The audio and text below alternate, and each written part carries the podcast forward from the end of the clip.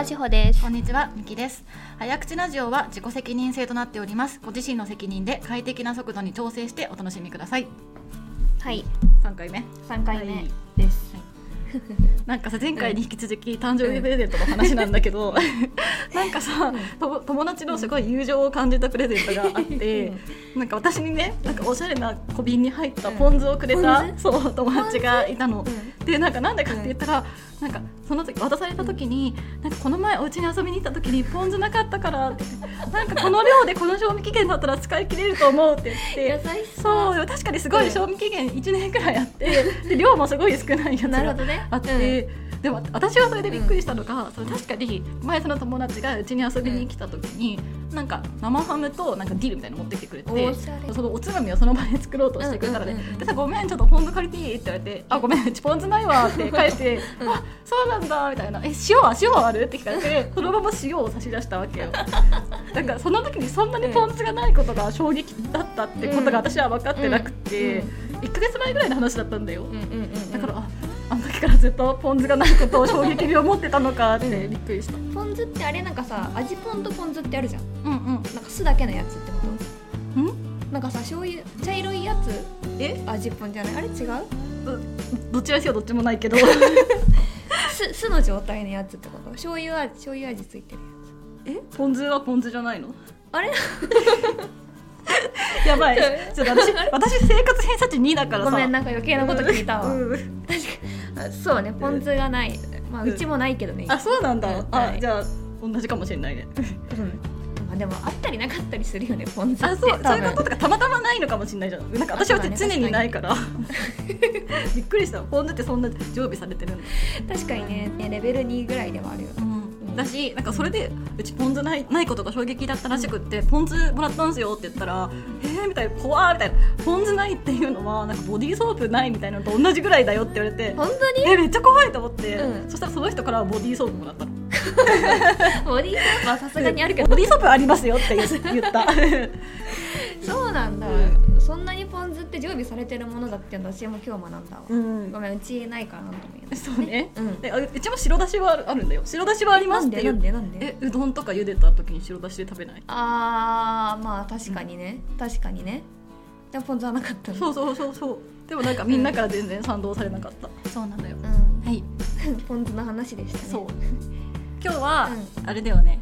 あれですね。はや流行りのものについて考える流行り回だよね物について考えの回というわけでやっぱりこのご時世は「鬼滅の刃」る「でしょ鬼滅の刃」について、だからあれこれ喋ってみよう、そうそうそう。私がちょっと前からっていうか、まあ、うん。12か月くらい前からなんで「鬼滅」ってこんなに流行ってるんだろうっていうのにすごい興味津々で記事読んだりとかして、うんうん。あみきちゃんを含めいろんな人になんか問いかけたりとかうん。してて。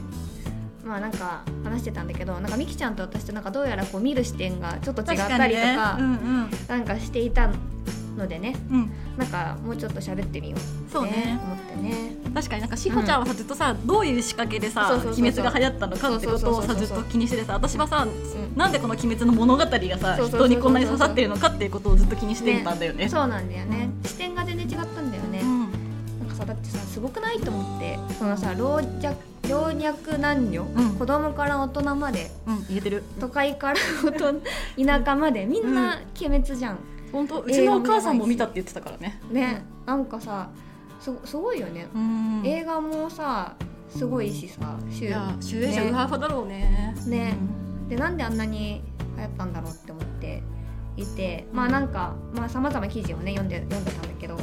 まあなんか一番なんか納得感のあったのが日刊あ違う違う日経クロストレンドの記事で、なんかその仕掛け人の話みたいな、うんうん。なんかそのをまとめてくれた記事があってそれが一番しっくりきたんですよね。でなんか私の中で一番まあ、いくつか要素があると思ってて、なんかまずやっぱアニメからで流行ったじゃないですかあれって、うんうんうんうんね。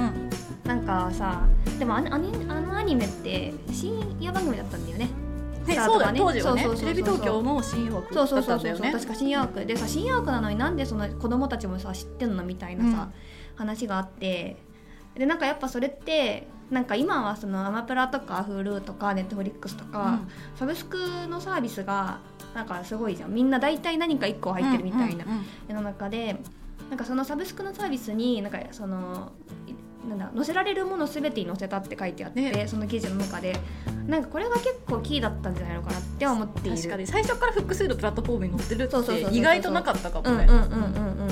でなんかそれでさそのアニメ見てないけどなんか外で職場とか学校とかで聞いて流行ってるらしいとか面白いらしいとか絵が可愛いとかキャラが可愛いみたいな話を聞いて、あなんか見てみたいなって思ってでもテレビだけだと見逃しちゃったら終わりだけど、うんうん。サブスクだったらその1話から見れちゃうじゃん、うん。でしかもさなんかそのほぼただみたいな感じで見れるし、ただみたいな気持ちで見れるそうそうそうよねそう。だから漫画見ようと思ったらさ一冊数百円払わなきゃいけないからさ、ちょっとそこ心理的ハードルあるけどなんかサブスクサービスだったらなんかアマプラ入ってるんだったら常にアクセスできるし、うん。追加料金いらないしじゃあちょっと見てみようかみたいな感じでしかもなんか倍速とかで再生できるからそうね。みんな見れるじゃん。あこれだなって思っうんたよね、なんかそれでみんな見てうん。で子供も見れるじゃん。深夜じゃなくて、うん。そのなんか夕方とか見れる時間で子供見てで子供たちの心にはやっぱりあの絵がとっても綺麗だっていうこととか、あのキャラ出てくるキャラが割とこう魅力的に描かれてるというか、まあ、純粋に可愛いとかかっこいいとか、うん。技が派手ですごいみたいな、うんそういうなんかすごくわか視覚的に分かりやすいとか感覚的に理解しやすいところですごい引っ掛けてて子供が見てれば親も見るしてかサブスク契約してるの多分親だし、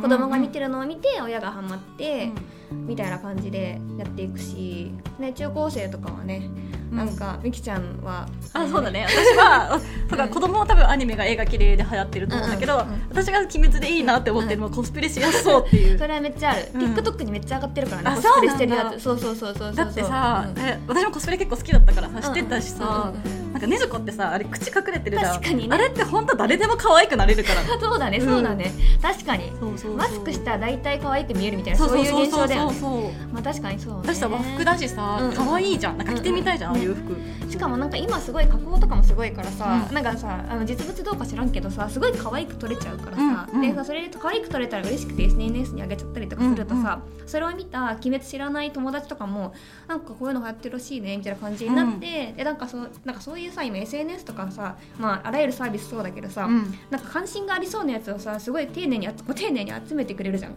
鬼滅のさあのコンテンツ見てると鬼滅のコンテンツめちゃめちゃ集まってくるじゃん。だからなんか、あ流行ってんのかなみたいな感じ。になって見てみようってなってみて、でハマるとか。なんかそうサブスクサービスと SNS うん。そのなんかさまざまこう計算された SNS のその合わせ技というか、うん。時代の申し子的な感じで流行ったんだなって私は見ていた。と絵絵がやっぱ綺麗なのはさすごいよねっていう。あとなんかさ性性病じゃないから、親子で安心して見れるみたいな考察は見て、確かにって思った。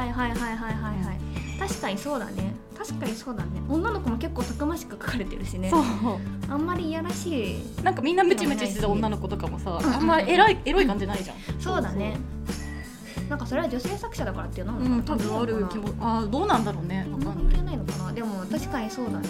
でも男性っぽいさ女体の書き方じゃないよね。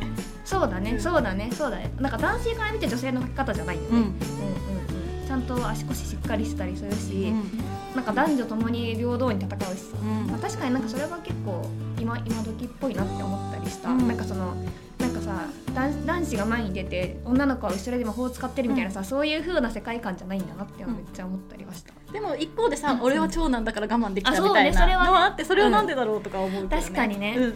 あれは何だったんだろうね、うん。その辺の考察記事読んでないからわかんないけど。でストーリーはすごい王道だと思ってるうんうんうんうんしそうなんか私もさその鬼滅のスストーリー何がなんかあんまりピンとこないのなんだろうって思った時になんかやっぱ思ったのがうん。なんかそのよ絶対さ、まあ、ジャンプの王道どれもそうなんだけどその弱いものが絶対弱いままじゃいれなくて絶対強くなんなきゃいけないしなんか鬼殺隊っていうさ結構ソフトマッチョの組織言ってたねでそうソフトマッチョね入ってなんかマッチョに鍛える軍隊みたいなところで鍛えられなきゃいけないしっていう王道さはうんなんかちょっと違和感があるっていうかなんでそうそういう物語に流行るんだろうって思ったりとかうんまあだからなのかもしれないすごい流行ってるのに私がいまいちストーリーに乗っかれない理由はそこなんだよね。うん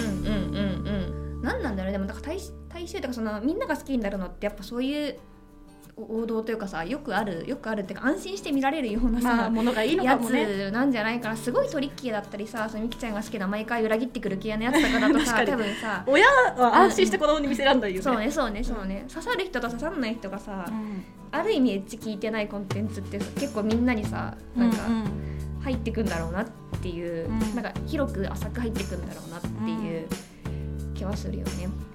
確か物語系の考察でなんかほんとなんかしっくりくるものはそう確かにね。こんなに流行ってるのにさ物語の考察少なくてさそのうんうん。売れてる構図の考察ばっかり出てるような印象があるよね。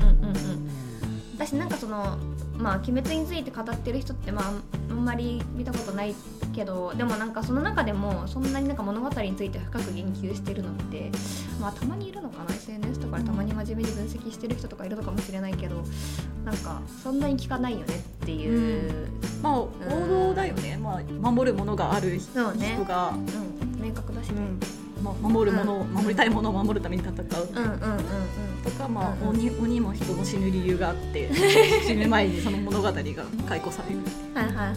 あなんか守る相手が妹っていうのもなんか見てて安心なのかもね。あそうかもね。いわゆる男女関係じゃないっていうかさ、なんかだからそのなんかこの二人がいいずれどうなるとかさそういう余計なさあ余計なこと考えなくていいからね、うんうんうんうんうん。うん私もだしみきちゃんもみきちゃんみきちゃんってみきちゃんもだけど コミックスで読んでるからまだ結末知らないけどそうなんだよね、なんかすごいさポンポンポンポンって進んでさあなんかサクッと終わるようなさうん。コミックス読んでると感情を受ける気がする。なんかそのあんま漫画読まないけど、ん。読まないけどあんなんかから感覚合ってるか分かんないけどすっげえ展開早いなって思ったんだけど、うんうんうん。どうなんだろうね漫画あとして。どうなんだろうね。そうでもないのかな。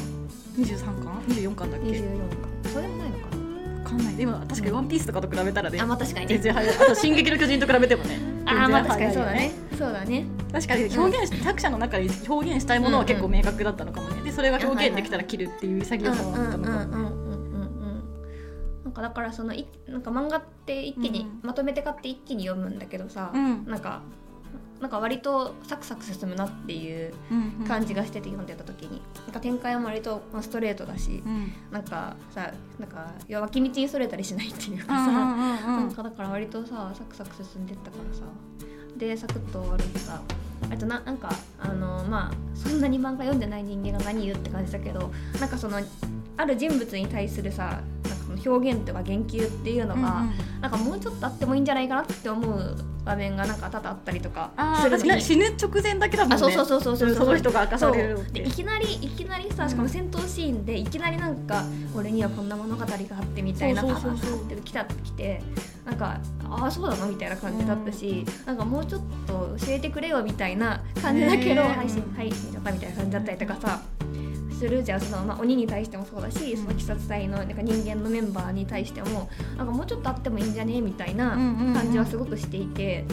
でなんかなんとなく物足りなさ感じてたけどなんか逆になんかそれってそのなんか読み手に想像力を働かせることになっているのかなっていう気はなんとなくしていたの、えーなね。なんかわかんないんだけど。なんかさあの二次創作みたいなやつとかでもさ、あ二次創作すごい流行ってるそうそうらしいね。そうそうそう私もまあ TikTok とかパーパー眺めてるとさ、まあ、その鬼滅コンテンツ見てるからめっちゃ出てくるんだけどさ、なんかそのイラストとかとか描いてさ、うん。なんかその多分書き手の妄想でさ、うん。なんかこういうなんか背景があったとかこの兄弟にはきっとこういう風な物語があったんじゃなかろうかみたいなのでさ書いてるじゃん。うん。なんかそういう結果的にかもしれないけどなんか読み手にそういう想像力を働かせるなんか余白とか余地があったのかなっていう気が。でなんかまただから終わってから終わってからもっていうかなんかなんだろうその二次二次創作の二次消費三次消費みたいなのされてんのかなみたいなのを感じている。じゃあ鬼滅ってあれからうん完結確かにして,、してからもそういう二次うんうん。うん創作の余地があるからうんうん。ずっと売り続けてるのかもね。かもしれないなって思った。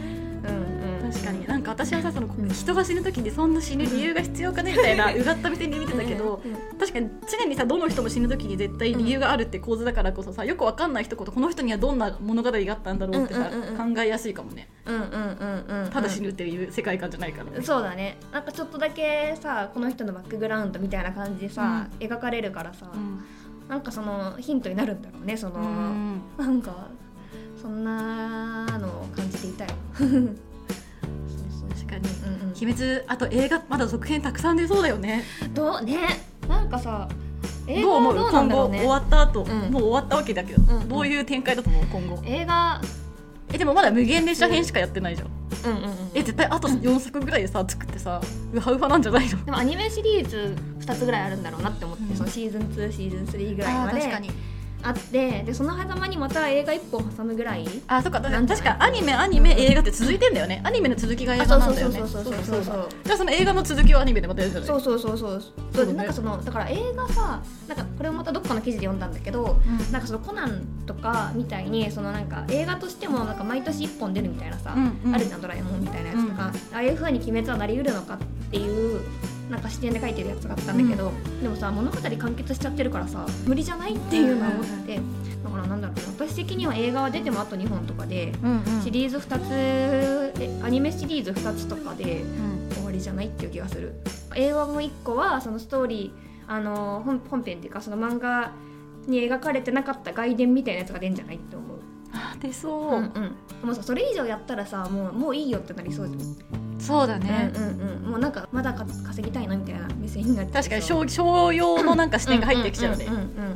シンプルに終わりそうだね確かに。終わってほしい。なんかそれ以上やったらあーってなっちゃう。うんなんかそこも最後までそのプロデューサーの腕を見せてほしい。あそうだ引きね際も。確かに。引き際にいかに商業金稼ぎたい欲をなくうんうんうんうん。でも限界まで展開するかっていうの。確かに楽しみだね。ちょっとそういう目線で楽しもう。鬼滅を。そうだね。今後の展開もメディア展開もね。メディア展開も。含めて。うん。確かに。楽しみだね。楽しみが出ました、うん。はい。なんかいい感じに収まりがいい。いいね。感じなので、はい。今回は。この辺で。この辺で。以上早口ラジオでしたた